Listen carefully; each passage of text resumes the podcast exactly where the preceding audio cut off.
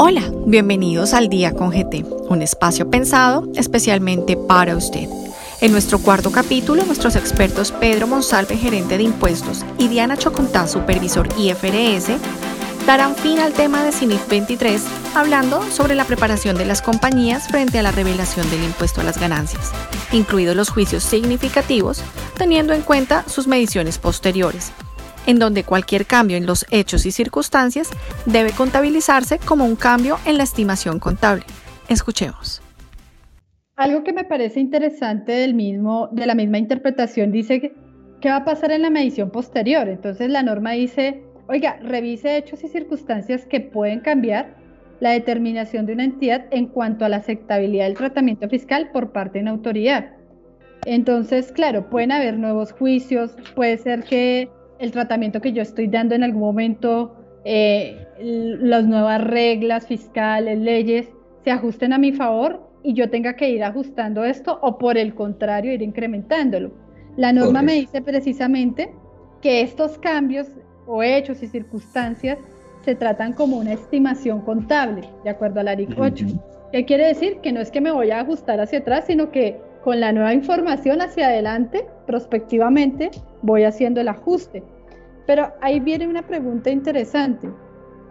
Eh, de acuerdo a lo que la experiencia de tantos años, tú trabajando con impuestos, eh, sí puede pasar que cambien las normas. Estoy dándole un tratamiento hoy a, un tratamiento fiscal a cierta partida en impuesto de ganancias, cambie tan repentinamente un año al otro, pues vemos que hay reformas tributarias más cercanas, ya no es tanto tiempo, pero sí puede pasar que el cambio sea muy adverso o muy positivo.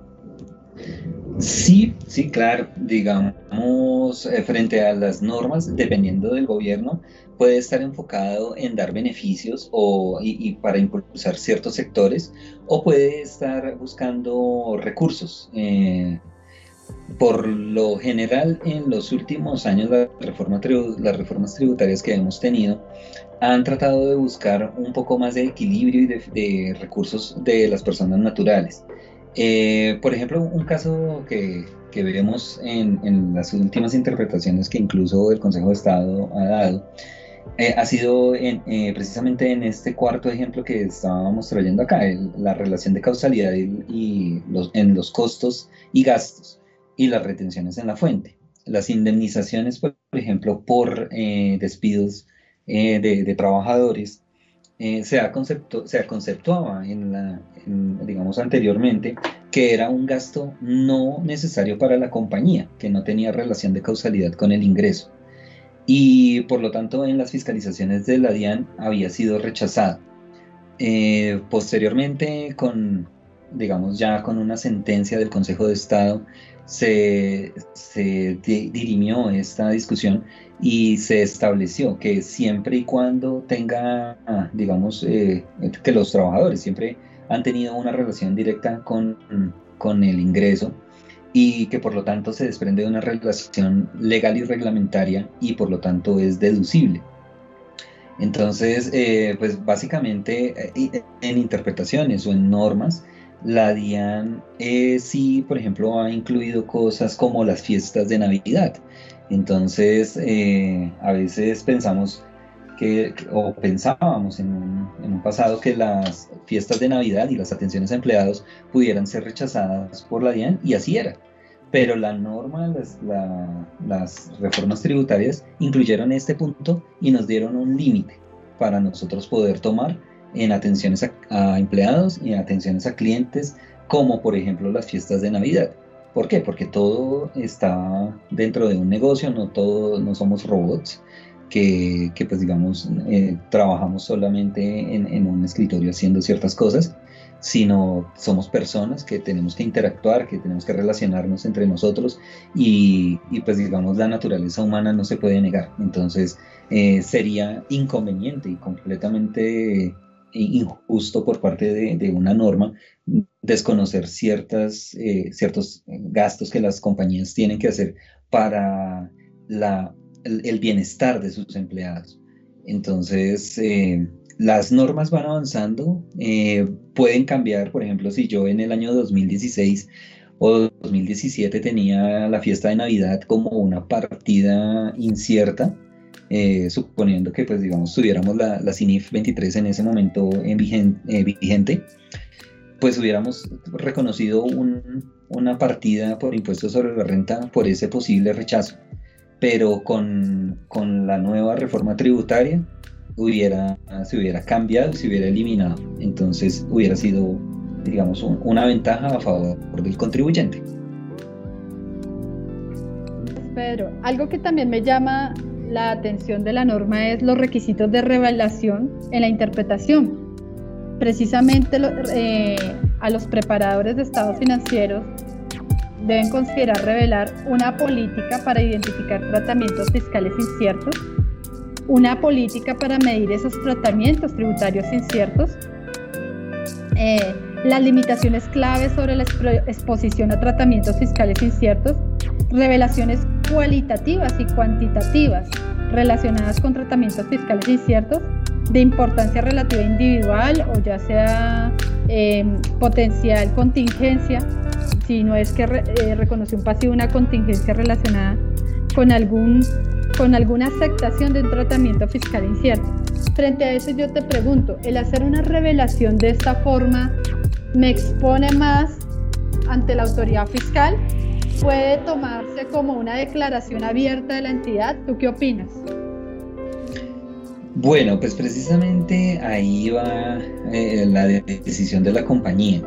Eh, yo creería que no, no necesariamente puede ser una revelación en un estado financiero, puede ser una carta abierta para que la DIAN nos rechace siempre tiene que haber de por medio una, una auditoría, siempre tiene que haber un debido proceso.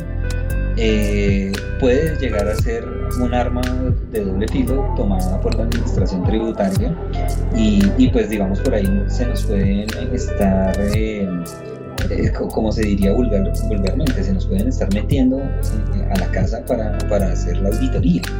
Entonces,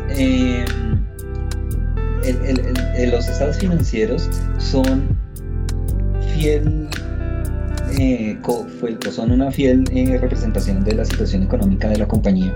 Y al hacer nosotros esta revelación en los estados financieros posiblemente puede ser utilizado en contra de la misma compañía por la administración tributaria ya sea ya sea la DIAN o, puede ser cualquier otra.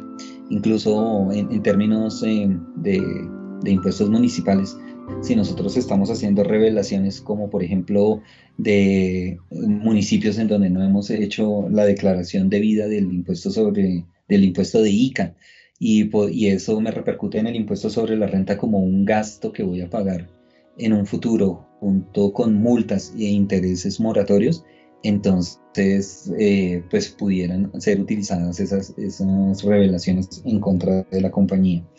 El, ¿Cuál es el problema acá? Que nosotros tenemos que cumplir todas las normatividades sin importar las consecuencias que tengamos, porque una es la norma internacional de contabilidad, que es aceptada en Colombia, y otra es la norma tributaria. Eh, inicialmente parece que fueran eh, que fuera una encaminada con la otra, pero pues cada una tiene sus responsabilidades y cada una tiene sus riesgos y cada una tiene sus propias obligaciones. Gracias, Pedro. Inclusive acabas de decir algo muy importante que es importante aclarar eh, en este espacio que tenemos para hablar de la CINIP 23. Precisamente, eh, tú hablas de sanciones, intereses o penalizaciones. Estas como tal no se contabilizan bajo el alcance de la CINIP 23, sino bajo el alcance de la NIC 37, que son eh, provisiones, pasivos contingentes y activos contingentes. ¿Por qué? Porque sí, como tú lo acabas de mencionar, surge un pasivo de aquellas imprecisiones que tenemos en el impuesto a las ganancias por algún tratamiento fiscal que es incierto. En caso de que la autoridad fiscal eh, lo revisara, pero también sobre, ese, sobre esa partida surgen intereses y sanciones que de reconocerlas eh, estaría bajo el alcance de la NIC 37 porque ya existe un incumplimiento y él me diría cómo medirlo. Adicionalmente, quisiera intervenir eh, con algo también interesante en esta CINIF. Como bien lo decimos, es de aplicación a partir del 1 de enero del 2020. ¿Qué me exige el apéndice B de la misma interpretación? Me dice que, que lo reconoceré a partir de la fecha de aplicación inicial, en Colombia es 1 de enero del 2020, retroactivamente con el efecto acumulado en la fecha de aplicación inicial. Entonces, si, si me dio a lugar con toda la información de reconocer un mayor valor a pagar por impuesto de renta, va a ser un pasivo con efecto en el patrimonio en ganancias acumuladas el primero de enero del 2020 con la información que tenía al cierre del 2019, porque la aplicación de la norma por primera vez, ya posteriormente de la aplicación, ya posterior al primero de enero del 2020, cierre 31 de diciembre del 2020, ahí ya no va a afectar el patrimonio. En la aplicación por primera vez sí, va a estar el efecto acumulado el primero de enero eh, en el patrimonio, pero ya posteriormente va a afectar a resultados. Entonces, pues, no sé tú qué opinas, pero pues es una buena oportunidad para las compañías de hacer ese ajuste el primero de enero del 2020. Ya lo que cae en resultados para el cierre de diciembre de 2020 ya va a ser más poco porque ya afectó el primero de enero la mayoría de mis efectos el patrimonio. Correcto. Sí, e, ese eh, es un punto muy importante porque como te decía eh, hace unos momentos, la, la tasa efectiva de tributación se vería afectada. Entonces, lo mejor es aprovechar este régimen de transición en la implementación de la norma y hacer el reconocimiento del 100% del, del gasto adicional del impuesto sobre la renta. Eh, más adelante, pues digamos al 31 de diciembre del 2020, cualquier ajuste que ya nosotros eh, reconozcamos en nuestras contabilidades va a estar afectando nuestra, nuestra tasa efectiva de tributación en forma negativa. De acuerdo, Pedro.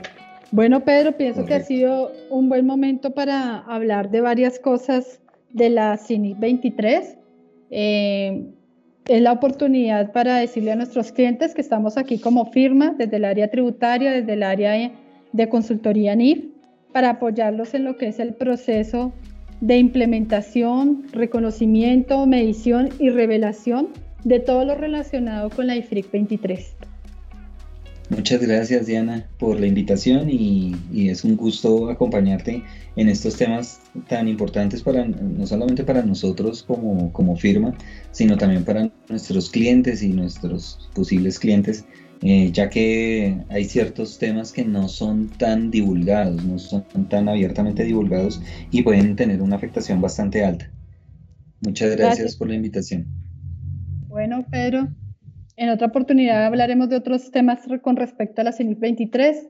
Gracias a los que han escuchado este mensaje. Hasta aquí nuestro último capítulo de CINIF 23. Los invitamos a nuestro próximo podcast, donde nuestro experto Julio Chamorro, Audit Manager de Grant Thornton, nos hablará sobre las cinco razones por las cuales las empresas deberían acudir a una auditoría externa para optimizar su crecimiento en el 2021. Al día con GT lo acompaña a donde usted vaya. Hasta la próxima.